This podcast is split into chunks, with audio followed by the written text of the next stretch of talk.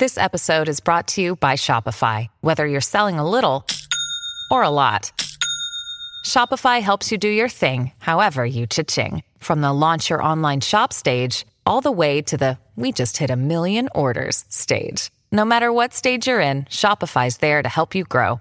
Sign up for a $1 per month trial period at shopify.com slash special offer, all lowercase. That's shopify.com slash special offer. ツッコミニュースランキング。時事問題から芸能スポーツまで突っ込まずにはいられない注目ニュースを独自ランキングで紹介。ランキングを紹介する前にまずは芸能スポーツです、はい女優の伊藤沙莉さんは昨日自身のツイッターで脚本家の蓬莱竜太さんとの交際を明かしました。えー、46歳蓬莱竜太さん。僕映画で言うとあと「ガチボーイ」というねええあの佐藤隆太さん主演の映画の、まあ、原作でもいらっしゃるんですけども、えーね、に18歳年上というね。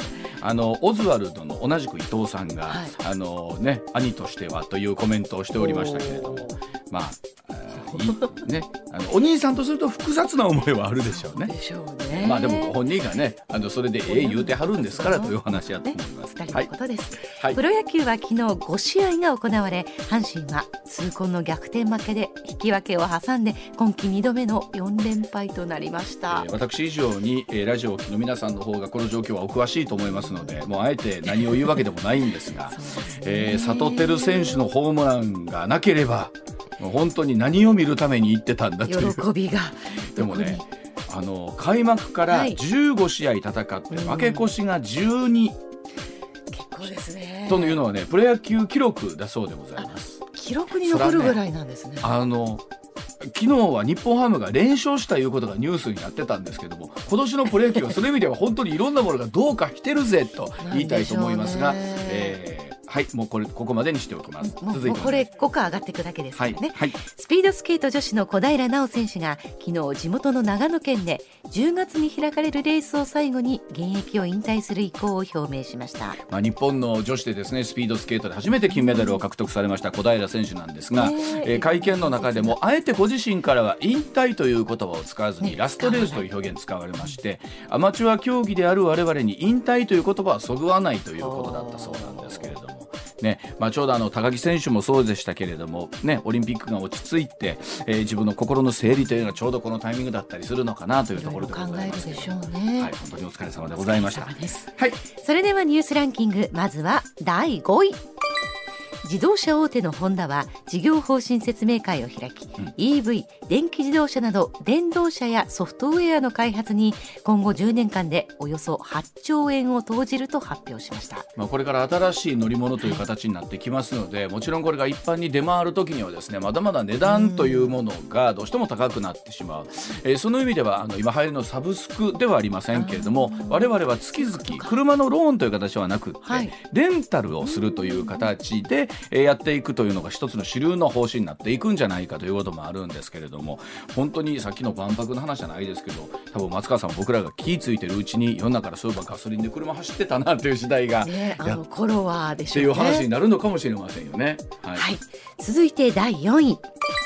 政府与党はガソリン価格を抑えるための石油元売り会社への補助金制度について5月以降も継続する方針を固めましたガソリン税を一時的に下げるトリガー条項の発動による価格抑制については自民党公明党国民民主党の3党による検討が当面の間継続されます。はい、もちろんこの電気自動車というのは普及するまでというのはこのガソリン車というのはもちろんねねえー世の大半を占めるわけなんですけれども、そんな中でこのガソリン価格っていうのはもう去年の年末ぐらいからずっとその話をしてるんですがこのトリガー条項というのはやっぱりこう発動するそんな話もあったんですけれどもやはりこの急なその価格がぐっと下がってくるということに対しては市場の混乱というのもね、えー当然出てくるということもあるので、まあ、当面はそれに相当する額を補助金で賄うということなんですけれども、まあ、本当にあの特にお車で仕事をされている方にしたら毎日の話ですからね。ね。はい、大変だと思います。はい。続いて第3位アメリカ・ニューヨーク市南部ブルックリンの地下鉄の駅で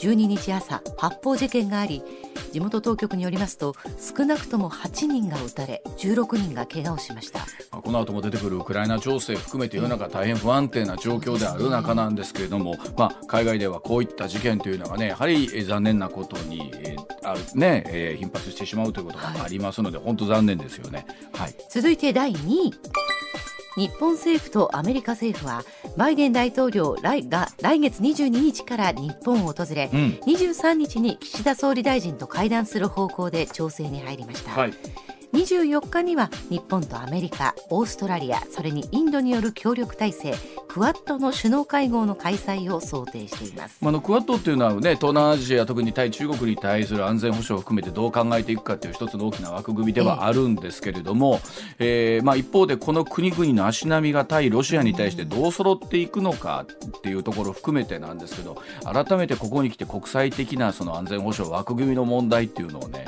えーどこまで機能するのかなっていうことをね考えさせられるところになってくるのかなというふうに思います。はい。続いて1位は。ロシアの軍事侵攻が続くウクライナの国防省はロシア軍が間もなくウクライナ東部に大規模な攻撃を始める情報があるとして警戒を強めています。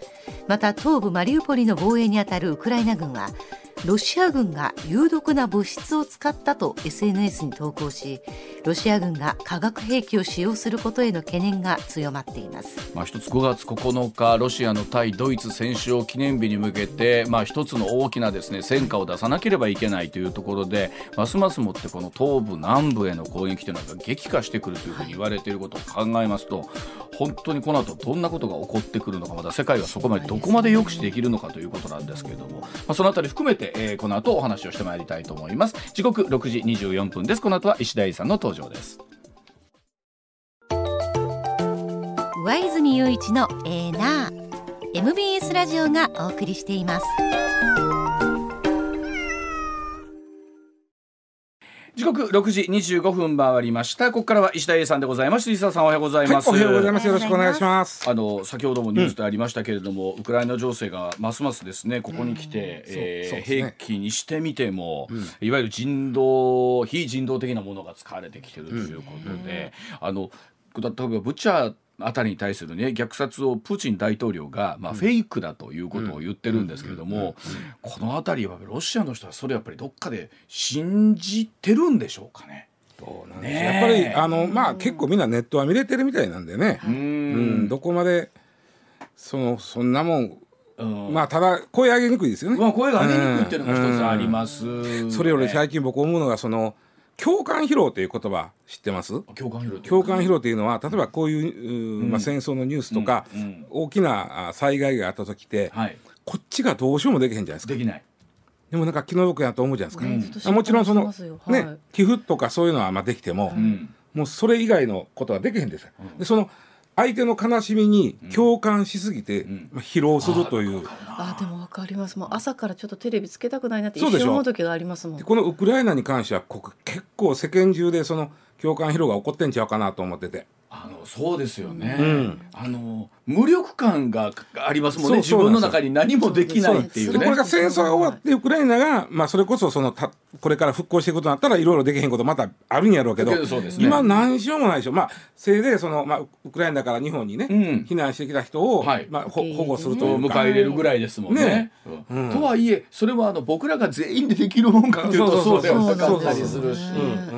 おっしゃる通りこれが世界中ですもんね。そうだから僕今世界中の人が共感疲労を起こしてるんちゃうかなと思っててね、うん、これどうなんですかね。例えばこれだけネットとかメディアがね、まああの大きくなってからという状況でも初めてに近いところだと思うので、情報の入り方が今までのいわゆるこういう侵攻戦争とは違いますもんね。そうね、ううん。ん初めてでしょうね。こんだけの、まあ、SNS が発達してからのあそうでしょうね。このこういう大規模な侵攻というのはね。うん例えばベトナム戦争がこの状況下で起こってたらそう。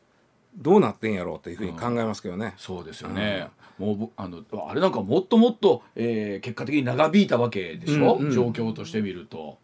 いまだにほら例えばベトナム戦争のことをテーマにした音楽だったり映画っていうのはたくさんあるわけじゃないですか、あの時いかにアメリカの人たちがうん自分たちの中でもがき苦しんだかということを含めてもちろんベトナム方もそうなんですけど。ううんんただまあその日本当時の日本のねうん。あの政治運動を見てると、まあ、若い人とか見てると、はい。はいはいベトナム戦争反対という感じでやってて、まあ、もちろんそれはそういう時代ですよね、うん。はい。そこで共感疲労を起こしてそうな気気配はあんまないんですよ。あの時はでも例えばその運動することによって変な言い方ですけど自分たちで発散してたところがあったんでしょうね。そうね。あうん。あただほんまにこんだけ SNS とか発達していろいろ画像も送られてくる、でその、こっちはこれは嘘や言うとおるみたいなはい。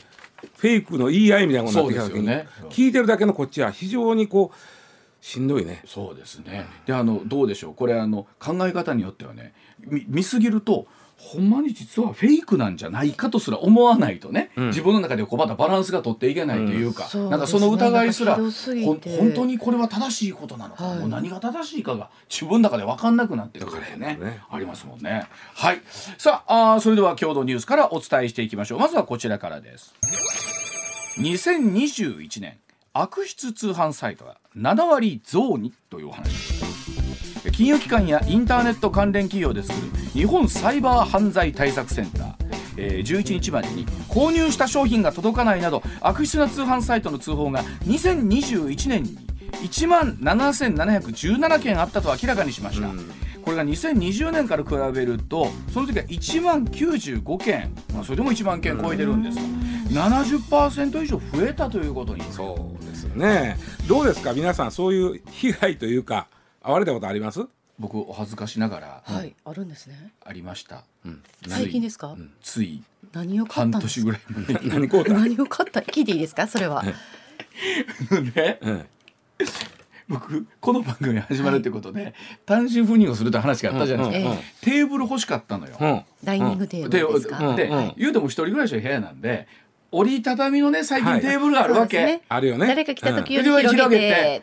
でまあまあまあまあまあっつってもね2万円か3万円ぐらいだったんですよ、でうーんと思ってて調べたら欲しかったのがね、半額どころかはろ4割ぐらいで売ってるとこあったのよ安い安いわけがそういうとこだったんですか？おはいー。と思ってしかもこんな、ね、ピンポイントな商品ということはもう明らかにこれはもうここが独自に仕入れてるに違いないと。で見たらなんかちゃんと会社の登記とかもしてあるしね、うん。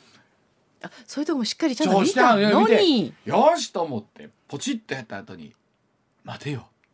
待てよ。もう一度調べてみようと思って、なんか嫌な予感がして、よくであれとでで調べてみるとですねそこの登記のところにあったお住所とかをネットで調べたらおあれ？と思って。全然違う会社の名前のものがあったりとか電話も全然違うところにつながってしまっていてで解約とかキャンセルのメールをするもなしの粒ってあもうポチッとしちゃってるわけ？しちゃった。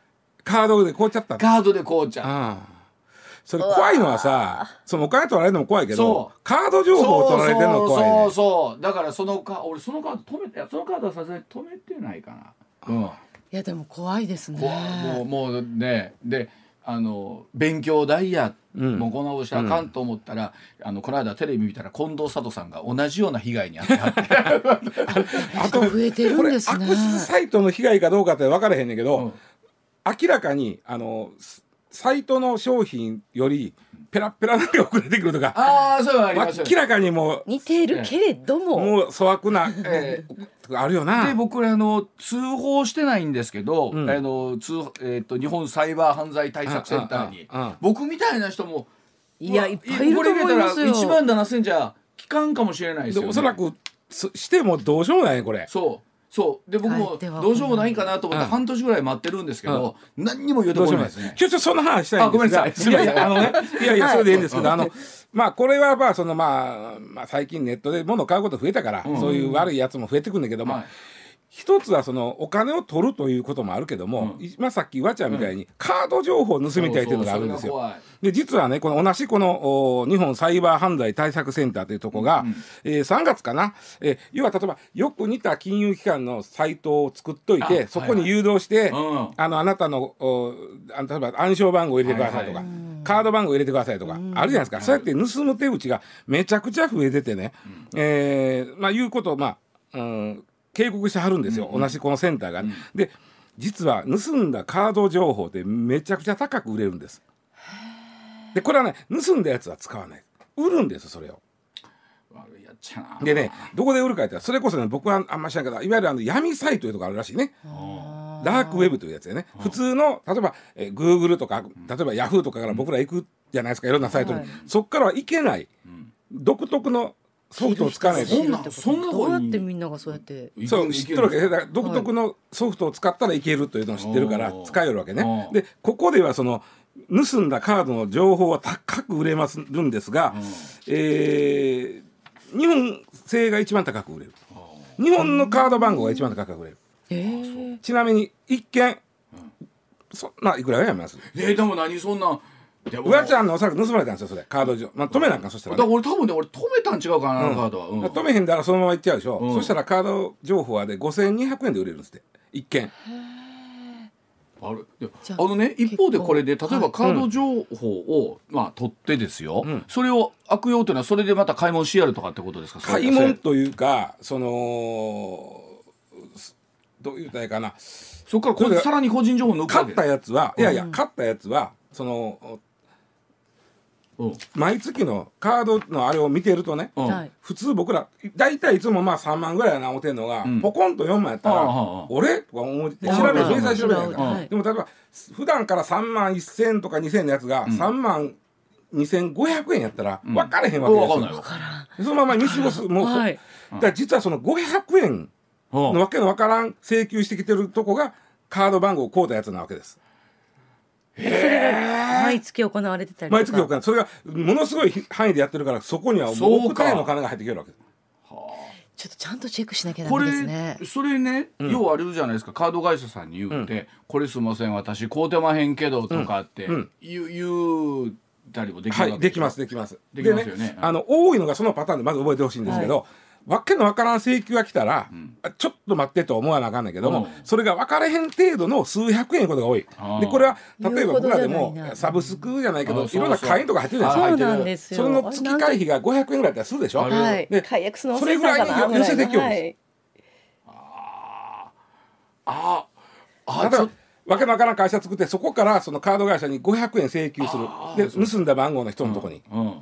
でも盗まれた方は盗まれたことも気づいてへん。し500円ぐらい増えてたかで分かれへん。もしかしたら今皆さんカードの明細見たら知らん200円とか300円がちそうそうそう。ょろちょろ出てるかも多い。だから1000しれない円未満ぐらいは多いんちゃうかな、ほんでねあのーでそれが、まあ、ちなみに日本の情あのカード番号が一番高く取引されてるのは日本人やっぱりお金持ってるの多いし、その割とやっぱりね無防備ななそこは。もうやな。数百円のが来てって、でね、えー不正利用があった場合なんですが、犯人はほぼ捕まりません。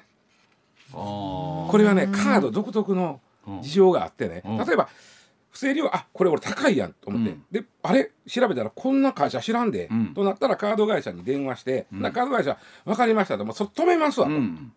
はい止めます、はい。うんそのカード会社、カード番号も変えちゃいますねと。ほんでそれ止めますねってなるんですけども、うん。もうすでに払ってる場合はい。払っちゃったと。これもう引き落としされてるわ、うんなった場合はうわちゃんが引き落とされたら、うわちゃんの口座には引き落とされたお金は戻ります。うんうん。戻ります。戻ります。戻ります。あごめんね。これあの別にうち悪ないけど、はい。あのそういうことなんで、うん。返しますわ。返しますわ、となるじゃないですか、でそれは例えばちょっと店にしましょう。ん。う、でそうするとね、ややこしいのがねこれ一体誰が被害者やこうなるそうそうそうそうですよね。カード会社もね。カード会社とて被害者ですカード会社は被害者なんですけど、うんこれ例えばそのわけのわからん店に請求行ってるとしたら、もし実際の店に請求が行ってるとしたら、うんうんその店は売っても買ってもせえへんだけど売ったことになってて。うん。うんで、ああうん、それが実在の店いうこともあるわけ、はいはい。実在の店がうわちゃんに物を売ったことになって,、なってうん。でうわちゃんにはその請求が行ってるけどうわさん今日そのなが来てない。来てない、うんうんうん。だからこう止める。止める。止めたらカード会社は分かりました。お金返します。返します。でその店は、うん。あのいやううちから一応払ったことになってるんですけどって、そうなりますよね。ねあの商商商品を。払ったことになってますけど、うんうんそのあたりをねこう要は誰が被害者なんかがめちゃくちゃ分かりにくい。でわかりにくいですね。さっき言った少額でしょ。うん。数百円なんで、うん。でもっと言うとうわちゃんは被害届出せないですよ。うん、あ出さないの僕。だってひあの盗まれたっていうことは被害ですよ、だけど金銭的な被害出てないじゃん。うん、あの前回は出ましたけどね、あの前に関してはもう払い込んで何も物が来ないと言われますから、だから一応カード会社が被害者ということになるんだけども、うん。うん。被害届をカード会社が出すかいたら出して、出さないんですよ、うん。数百円ぐらいのことで、その出すのが非常に面倒い。うん。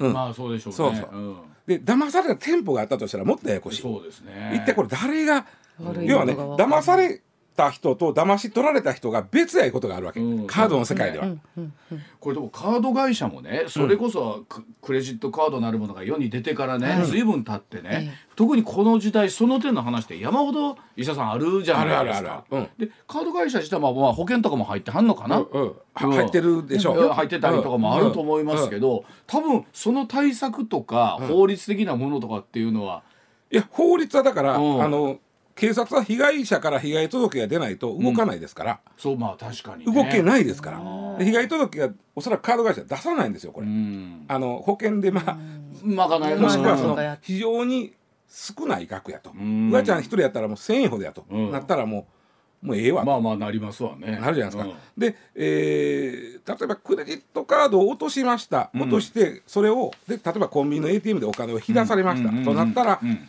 ATM のところの防犯カメラでこいつやいうことになって。確かに、うん。操作は簡単なんですけどそのもう一つはその誰かがうわちゃんのカード番号を盗んで、はい。なんかこう不正な送金をさしたと。送金というかね要はネットから物を買うたことにして、うん。でお金だけ取ったいう場合は IP アドレスたどらなあかんでしょ、うんうんうん。これは非常に複雑なんですやることが。そうやね。でそうなると、もうええわの世界になって実はこの盗んだカードの情報で、えーお金が動いてる額は結構さんけどね何百あったかな？結構あるんですけど、そうでしょ300億円ぐらいあるんですよ。そうでしょ不正利用。うん。でもこれだは、けどえー前前の年に比べると3割ぐらい増えてるんですよこれも、うん。300億円ぐらいあるんですけど一つ一つは小さいんで、なるほど。あのもうカード会社が、まあ、カード会社も業者あるしね。よう昔ね冗談半分でというかね、はい。あのいわゆる大手ツクレジットカードで、うん。あののブラックカードとかで戦車買うたとかなんとか話があったりしたじゃないですか、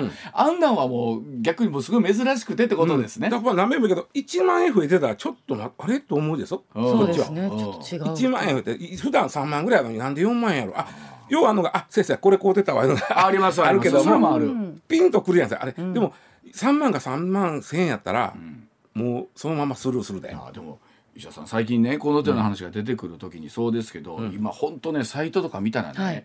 よう怪しくないんですよそんなに。そうそうそうそうそうちゃんと日本語とかも書いてある。ちゃんとそういうとこそなに書いてあるきっちりし。てますよね。会社所在地とかうん。書いてあったり、ちゃんとしててね、でうわうわちゃんの言ったことは正しくて、ん会社の名前分かってた。らそれググってみて、うん。その住所と合うてるかとかそうそうそう。電話番号がそこのほんまかとか、あとね電話番号入れるだけで、ん。ここで詐欺会社ですよって出ることもある。あるから。あこれはすでにあのみんなが分かって被害に遭うてるんで、うん。ここは詐欺会社ですっていうこともあるんでね。だからなんていうのかな大手ポータルサイト経由の、何通販とかはねやっぱりそのあたりまだしっかりしてるのかなというところはあるんですけども、異常に安いっていうのもちょっと疑ってみるとそう。かね。いやあとか。一方でほら最近名前も出してらっしゃいますけどアイリス大山さんとかは あのもういかにもアイリス大山のサイトっぽく作ってね。作って、うんでも違うってことがあったりするわけでしょ？そうなんですよ。あれはアイリス大山さんにしてもえらい迷惑ですもんね迷ね。惑やね。まあでもまあ同じような事情で被害届出してもなかなか犯人にたどり着きにくいという。いやほんまね僕自分で言うのもなんですけど、皆さんほんま気ぃつけましょう。これね、ねえっとこの4月からちゃんと見とかない18歳との方は親の同意なくてカードを作れるようになってるんで。そうです。でもそれこそうち娘も、うん。あのインスタとか TikTok でこんな商品欲しいあんな商品欲しいって私に言ってきて、うん。でそこで私が買わされるんですよ。はいはい。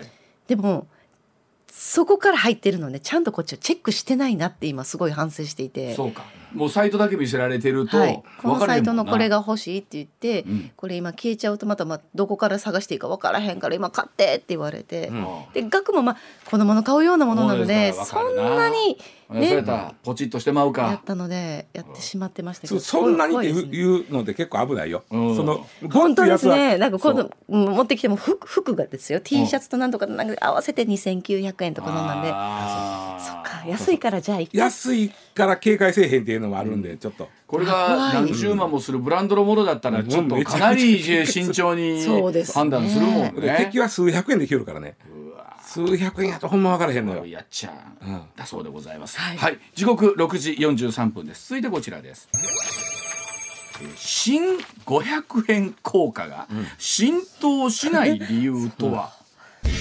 昨年500円硬貨21年ぶりに新しいデザインに変更されましたが、まあ、従来のものとは構造が変わって偽造も防ぐ加工も強化されてようできてるなというもんなんですけど、えー5ヶ月以上流通始まって経ってますがいまだに使えない場所も多くあるということで。そうです。あそうなんですか？まずね、えーまず出会いました。いや僕まだ見てないような気がする。あれ2億枚出てるはずなんだけどね。何もう何すでに2000円札状態になってます大丈夫実際状態今なりつつあるただ誰か本当にに変えてっては言われたことはありますこの500円も使えへんで使えへんから。変えてって言われたことはあります。自販機に入れても帰ってくる自販機がほと。んどですね。対応してないんですか？あのねこれがねうん。大体、自販機でもそこの部分変えるだけでも5万円ぐらいすんねんて。で、まあ、お金がかかるのもあるしうん。実はあと2年後に新しい札が出るでしょ、はい。あじゃあそれ待ちしますね。そこまでそのもうそこにいっぺんに変えてまえというあメーカーの気持ちもあメーカーというか、はいはい。自販機を使ってる人の気持ちもあるし、うんうんうん。あとそのあとはねあの半導体不足ってあるじゃん。あります。だからうん。言うてもすぐにやってくれるわけではないっていうのもあるみたい。そういうことか。まあまあもちろんねもう最初からここはもう流行ってくださいって多分駅とかはもう早くからやってはると思うけど、街にある自販機ん。はなかなか順番が待ってけんかもし。れない。ああまあそうですようんね、うん。あので、ほううん、ほいでね自販機入れても帰ってくるのはもうめちゃくちゃあるんですけど、僕がねちょっとこの週末あるあのお商業施設に行ったわけですが、う。んえー最近できたねとこでこう、えーパンとか、そのちょっとうスイーツ系とかそのジャムとか売ってる、行ったらまあおようさん人来てたわ、んうん。ほいで、並んで、ん。ほんだらパッと見たら、レジのとこに、新500円硬貨お断りって書いてあるわけ。ええ見たことありますそれ。あるでしょ？はいえそれって対面のとこ？そそうそうそうそう。対面のとこで？そう販売機ちゃう普ね通の対面のレジで払うところ。のところに貼ってあるところありまえすね。レジレジは受け取ってくれないの？なんで？でね僕がねん？と思ったわけですよ、ん。レジは断れるんかと。うん。今わちゃんがうん。抱いた。うん。で、えーまずねそのこれ面白い話なんだけど、うん。原則として店店は受け取り拒否はできません。できません、うん。うん。というのは法定通貨なんですよ。当たり前やけど、まあそうですよね。日本国が保証した。ら そうです。そうです。ねそうです。偽物じゃないですよね。国家が保障した法律で認めた通貨。これを法定通貨と難しい言葉で言いますが、はい。はい。はい法定通貨これは別に紙幣もそうなんですが、はい。をはあのちょっと難しいこ言葉で言うとね、あの強制通用力というのがあるらしい、うんうん。まあまあまあそういうことや。つまり断れないということ。断れないとそれはそうですよね。あるんで、うん。えー一般的にはその断れない、うん。えーもっと言うとね断った時点で相手が、いや受け取らないですと。うん。言った時点で、うん。受け取ったことになるんだって。ちょっと難しいけどね。つまり強制通用力があるうん。法定通貨をで払うって言ったのに、うんうん。いらんって言った瞬間に、うん。じゃあこれ供託しますわっていうことになるわけです。ほ供託書に持って行って。ううん。はい。で供託したらもうそれで商品はじゃあいただきますねとなるんで,、うんそうですね。同じ理屈で、うん。いらんわと言った瞬間にもうもうすなんていうのその商品は受け取れるんですうんでですね。要はもうこっちは出した時点で受け取れるってことですね。そうそうそうそうそう、んでいらんって言ってもその俺じゃあ供託書に持って行っておきますわっていう話になるだけなんで、うんうんうん。まあそんなことしないけどね。っていういいん。よね。でただしこっからですおもろいのは、ただしただし例外がございます、はい。効果はに同じ効果を20枚を超えたら断れる、はい。これはちゃんと法律に書いてある、はいはいこんなジャラジャラされても困る。うんうん。ね、うん。まあ、これはまあよくある話やんか,、まあ例えば500円たとえ500円玉でも20枚までは受け取らなあかん、1万円までは受け取れる。そうそう。21枚超えたら嫌ですって言える、うんうん。これは法律で決まってる、はい。もう一つがすごい。何？レジの横にうん。新しい新500円硬貨を断れて書いてたらそれは通用する、えええ？あほなじゃあそれは分かった上で書いてはるんやね。これだから法律の話であのさっき言った法定通貨の強制通用力という言葉を使う。の要はざっくりと国が決めたう。ん国のお金なんだからあのう受け取らなあかんとうん。いうのが一応法律やねんけども、はい。その前に契約の自由というのがあるんですって。うんうん。だからレジでもう払う段になって何にも書いてへん。うん。レジに。はい。何かで、はい。なるほど。ほんならレジの店の人が、まあ、そんな500円はもう感じてくださいよと、それうち受け取りませんわって。それはあなた法律でおかしいですよって言えるんだけど、うん。レジの横に「お断り」って書いてあるということは。書いてる。ことはそれでも払うということは、そ分かってあなたはこのお店と契約してますよねって。だからしあなたはもう新500円硬貨は使えないということを了解した上で今商品を買おうとしてますよね。って。いうことになると、まあ、俺は了解してへんねんけどな。いや 了解してないけど。書いこっちのてますやん都合やんって思ってしまいますもんね。書いててあ書いてるけどうんうん。まあ分かりましたと、じゃあもうあのこれはあーしじゃあしょうがない。ふあのもう一個のある。古い方の500円の前で、せなあかんねん。これは合意自由契約の合意というやつ。へーでねこれねわ俺ね分かりにくいなと思ったけどこう言われたら分かったんです例えばねうちはクレジットカード使えまへんねんってあるでしょ。あありますね。ある。はい。あるでしょ。ある。あとうちはクレジットカードしかダメなんですよ。こともあるんですああどっちもある。この場合は分かってそれに対応してるわけで、うん。あ確かにそうやな。うちはクレジットカードしか使えまへんねん言うた時に、いやこのお金この万札はやな、うん。法定通貨やでと、そう確かに。これが使われてどういうことやねんって、いやここに書いてません。うちはクレジットカードのみですと、うんあるある。それで。もあの書いてて物を買うんやったらうん。契約としてはもう成立してるんで、うん。もうそれはクレジットカードで払ってもらわなきゃいけまへんってことですよあの話ややこしくするかもしれませんけど、ペイペイお断りとかあるじゃないですか。あるあれもまあ状況としては似たようなもんだペイペイは法定通貨ちゃうからうん。断れるんです、うん。だからあの通貨を断るということです。通貨を断る。通貨を断るという時はうちはクレジットカードしか受けまへんねんということはうん。通貨を断ってるってことですうちは逆にうちはペイペイしか開けまへんねん。うん。あります。いう場合も書いてたらうん。ということなんですね。もうそれはにしても。OK なんです。書いた時点でなんですね。結局行き着くところそんなにでも新500円硬貨って嫌われてるの。嫌われてるんですね今のところは。例えばその新500円硬貨になるときにさ、あのデザインが変わって偽造できなくなったとかっていうのはよくわかるじゃないですか、うん。形とか重さも似たようなもんだったら。ほぼほぼ一緒でちょっとだけ大きいみたいちょっとだけあのグランなんていうの？通旧の自動販売機でも使えるようにはななってないんですかね。そういう仕組みにしたらもう意味がなくなっちゃう素材が変わってしまってるからうん。そこはよやっぱり日本のああいう意味自動販売機は優秀だから優秀すよ。秀すぎて優秀なんよ。優秀すぎてあかんねやね。素材が変わってることを分かっとるわけですよ。はあそういうことですか。これちゃうわみたいな。あのさっきの新紙幣が出るタイミングまでいう話だったら、今そうやって聞いたらそのタイミングに一緒にしたらよかったのにそういうもんでもろとかいろいないんです。かろ思っちゃいますね。それはちょっとほんまに僕も思うねん。それはなんでやろうとは思うの。ようんなんでそのバラバラ2年後にやられたらうん。自動販売機持ってる方もそおかなんかなってなるよう、ね。なりますよね。へえ。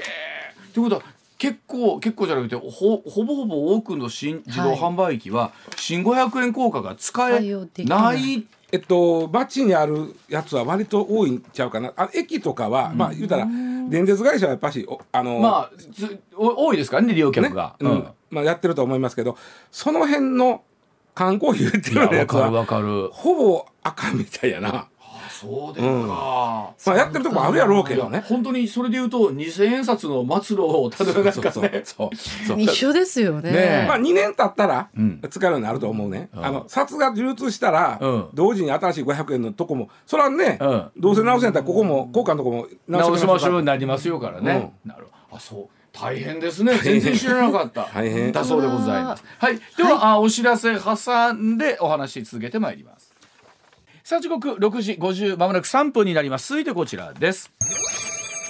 さあ自民党の意見募集キャンペーン令和の目安箱となるんでしょうか。自民党の河野太郎広報本部長11日党本部で記者会見をしました。ライブボイス改革と銘打った新たな意見募集のキャンペーンの発表でした。ツイッターとホームページの特設サイト上で国民の生の声を集めまして政策論議に反映させる意向ということですね。夏の参院選を睨みまして、えー岸田総理が掲げる聞く力を党全体に取り組みとしてアピールしたい考えだそうでございます、うん。はいまあやあのえっ、と河野さんが言ってはったことで、うん。一つあの、うん、そうやなと思ったのは、ん。本当はまあいまあ政治家っていうのはいろんなあらゆる世代の人の声を聞かなあかんねんけども、そうですね。どうしてもあの若い人がの意見を聞く場が少なくなるほど。うん。それでまあこういうツイッターか、うん。ツイッターを使うということでそのまあどっちかというと若い人の意見がど。うん。えー入ってきたらうん。嬉しいなっていうことで、これはとってもわかるんですよ。あのツイッターなんであの短い文章でしょ？そうですね。だから長々とごちゃごちゃとあの変えてこうへんわけです。自分の訴えはこう訴えはこうやでここだけこうしてくれみたいな、うん。でそれは知りたいっていうのは分かります。わかる。ううん。んであのただまあやっぱり誰も言ってやっぱ参議院選挙ね、もうあの向けた、ん。まあねちょちょっと取ってつけた感じが 僕はするんだけども、うん。うん、あのまあまあやってほしいこといっぱいあるし若い人なんて、そうそうだと思いうます、ん、まあで僕逆に聞きたい。僕もそこは知りたいんですよ。うん。例えば、まあ、僕なんかまだ年金もらってへんけど、うん。あのもう年年寄りの方の部類に入っちゃうんだけど、うんもうばらまきやめてくれないと僕なん。か思うわけ、はいはいはいもう若い人にしてみたら、なんぼでもこれ負担増えるかなと。そうですね。例えばあの今回あのもう結局やめましたけど、5,000円あの年金もらってる人に増やすの、あの上げるようになったでしょ、はいありましたね。年間5,000円ぐらい減るんで、はいありますね。あれは、ん。なんで年間5,000円減るか言うたら、ん。若い人の給料が減ったから、うんうん。その分、うん。えー年金も減らしましょうという仕組みなわけです。はいはいそうだあれはね。はい。えところがですねそれをいや5,000円減ったから、うん。えまああのこ国債でも何でも出して、えーいやそういうとねせ政府はね国債出さな、その金はここにあるけどトータル国債出さなあかんねんから、うん。国債出してご5,000円ずつ配りましょうねやったら、それ若い人の借金じゃん。そういうことですよね、うん。若い人の給料が減ったからやってる政策やのに、ね若い人に借金させてお年寄りにっていうか年金もらってる人に5,000円配るっていうのは、んとってもおかしいんですよ。これあのいずれにしてもね例えばそれは政党にしても何にしても、意見を聞きたいってあると思うんですよ。多分はい。僕素直に若い人含めて、ん。え聞きたいなとは思ってると思うんです、うんうんうん。ただ本当これどれぐらい今度はじゃあ政策に反映できるかとなった時に これ難しいなと思うんですよ。言うたはええわね。えー 変わらんかったやないかみたいな時の、うん。これことは無力感みたいなのもあったりするでしょ？さほで若い人がどこまでそのほんまに変わると思ってるのかも知りたい。ただ面白いね今回ね、河野さんあの新聞読んでるとこう言ってますね、ん。あらゆるうあちゃうわ。えっとね、えーこれだ、えーウクライナ円安、原油高など、大きな問題が立ちはだかるこういう時こそ、うん。国民の生の大きな声を政策の検討に生かしたいと述べた、うんうん。なんで政策に生かしたいと言えへんのかなと思ったの。え政策の検討に生かしたい 一個クッション入ってんねん。一国入ってねわかる？はい。剣道、まあ、あの深い意味はないと思うんですけどいね。や俺ねついやっぱりあのこれはね本音やと思うわ、なるほど。一個クッション入れたんうんうわかる？一個クッション入ってんの、うん、分かった。政策の検討にそう政策に生かすとは言ってない。うん。政策の検討あくまで議題に乗っけたいと。あそうそうそうそうそうそう まあなんだろうなあの言うてる意味はねで河野さんもきっとねいや本気で思ってると思うんですよ。うんうんえー聞きたいなって何度も言いますけど。うんあいやそうです。あのまあ目安箱といえばさ、その八代将諸軍吉宗公がね。吉宗。はい。ね、なんだ享保の改革。あそうですそうです。あの頃ってさちょうど享保のべ日本史で習ったけど、はい。物価はどんどん上がるし、はい。米の値段バンバン上がるし上がるしそうでした。やったら疫病も社会に蔓延してるし、はいそうでした。うん。なんか似たような話やんかい。いやでも本当そうですね。今と。うん。であの時の目安箱って、まあまあうまいこと言ったよね。とかって言いますよねなんかね。うまいこと言ったよね、うん。それであの小石川のよ養生所。ああああれなんかそれでできた。のかれはお医者さんが言うたんでしょ、ああそうなんですね。あれはだ全部ね記名やったんですよ、あの頃の目安箱は。はあ。私はあの小石川で、えー医者を営むなんとかだというもんです。まあでもそういう人って正直かなりこの知識的にもうん。あれやったらまあ、字かけてるから。字かけてるってことなんでしょうしね。あとその、えーどっかのお偉いさんの悪口を悪口があの人はこんな悪くしてると。で悪口いっぱい書いたりとか、それに関しては、あのまあ将軍の悪口にもなるわけそれはね、あまあまあでもそれは褒美出したよからね吉宗は。ああそうですか。さすが名君ですね吉宗公は。言うたでまあその別にねそこまでやれとは言わんけども、うんあのーまあうまいこと言った目安箱はあるから。うんいやあのーでな何でもかんでもねそれは言うようにすりゃええとも別にこれもちろん思わないんですけどおっしゃるように例えばじゃあそのコロナ対策の2類から5類へなんて話もこれどっちがええのか分かりませんよ。うんうん。とはいえこううんじゃかんじゃうんじゃかんじゃ言うてなかなか踏み切れないとか。ただ僕もほんまそこはねそのさっきの言うたその小石川養生養生所を作る話もね、相当長文を書いたと思うんですうよ。んうん。ツイッターの195字やったっけ、はい、125円か100な、あそんなぐらいではね言い切れへんと思うね今こんだけ困ってまんねんことが。そうですね。でその言うたらほぼほぼタイトルだけでしょ。タイトルだけですね。125ぐらいになだったらってくると。でそれをどう生かすんやろうと思う。でもどうですかね？例えばさっきおっしゃったような検討の課題にしたいということは来ている中で、うん。えーウクライナ問題3割あ。コロナ問題うん4割とか、うん。それぐらいが見たいっていうのはあるのかもしれない。まあまあ若い人の意見は知りたいって言うんですよ。ね。ねそれはトータル全体じゃないですよ。うん。全体で見たらそれはね、うん。SNS を使えてツイッターで書けるということの人の意見ですから。うん、そうですよね、うん。でもまあもし若い人が世代がうん。年金問題についてっていうのが仮に2割とかあったとすると、そう。うん。あこれはそうかと、うん。あのおっさんおばはんのことだけじゃなくって、うん。ね若い人向けのも考えないかんのかなという。そうそうそうそうそう。いやそういう意味では聞いてほしい。あ若い人の意見聞くっていうのは僕は賛成してるんですよ。うん、僕も全然賛成、うん。まあそれはまあどうなだからな。本当どどれぐらい今度はねそれが反映されてくるかということになるんですけれども、はい。では一旦7時のお知らせでございます。あの、うん。河野さんがね、はい。えー行政か改革担当大臣やった時に、行革目安箱っていうのを出したあんです思い出した。行革目安箱の作ったんですよ。河野さん目安箱好きなんですね。好きなんです。好きなんですね。でこれはね極めて評判が良か良かったんです。あでまあもちろん行政の中の人からとかもあはいはい。こんだけ今すんすんまあやっぱりそのふん詰まりみたいなことが起こっとるとかうん。この弊害たとえ行政がこんだけ弊害を起こしてるみたいなことがものすごい来てうん。パンクするぐらい来たんですよ。ああそうすごいね。ね。うん。でそれが本当に大量に来てまあ河野さん偉かったんだそれい一応名答してあってでうん。これはそうやな。っうんていうのがあったけどあの時にパンクさした理由はうん。ツイッターがなかったからなんですね。うん。ということは長文できたわけです。ものすごい文章を送ってきた。それをだから大変やけど対応しはった僕はでできたら今回ねツイッターというそのタイトルだけで終わるそうなんでもうちょっと長文でも送れるよ。うななるほど、うん、あれはよかったなんか評判良かったらしいですよあれ、ね。行革目安箱は。あの先日行われた韓国の大統領選挙とかって、はい。結構若い人の投票率が非常に高い選挙だっていうふうに言うじゃないですか。でまあ日本もまあ18歳にね選挙年齢引き下げられて若い人関心持ってるのは確かで、うん。うん。多分これがまたうまく反映されるとねそあのなんていうの次も頑張ろうとなるんでしょうけど、うん。うん。なんかスルーされてる感があると。そうそうそう。ですね。ねでまあ、やっぱしね気になるのは例えば物価のこととか、うん。まあそのえーコロナを例えば2類から5類にせえとか、うん。まあ、せえとかしたらどうやとかやとか。うん。あとトリガー条項はどうやって発動するのか、せえへんのかみたいなうん。ことってさ原油高のことも含めてずっと前からもうここ最近前から言ってたでしょ、はい。でここに来てあなたの意見聞きますって言われたら、うん。もうガソ抜き替えってなってしまうわけですよ。ああせやね。せやね、うん。ね、今更聞いてどうすすんのと。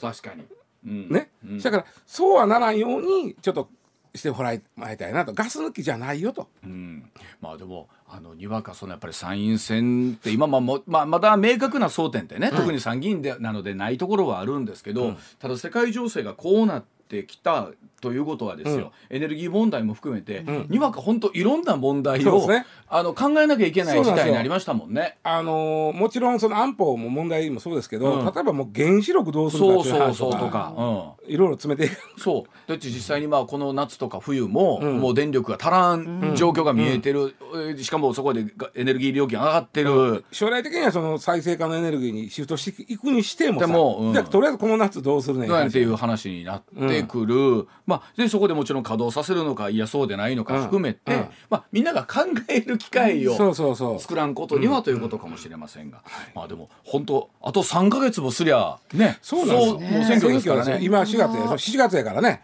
まだ3ヶ月や。あの候補者の調整が進んでないというところもあるという話なんですが どうしはんねやろう思いながらですけどね。意外な人が名乗り上げるかもしれんしね。ね。あ君出んのかいのもあるかもしれな い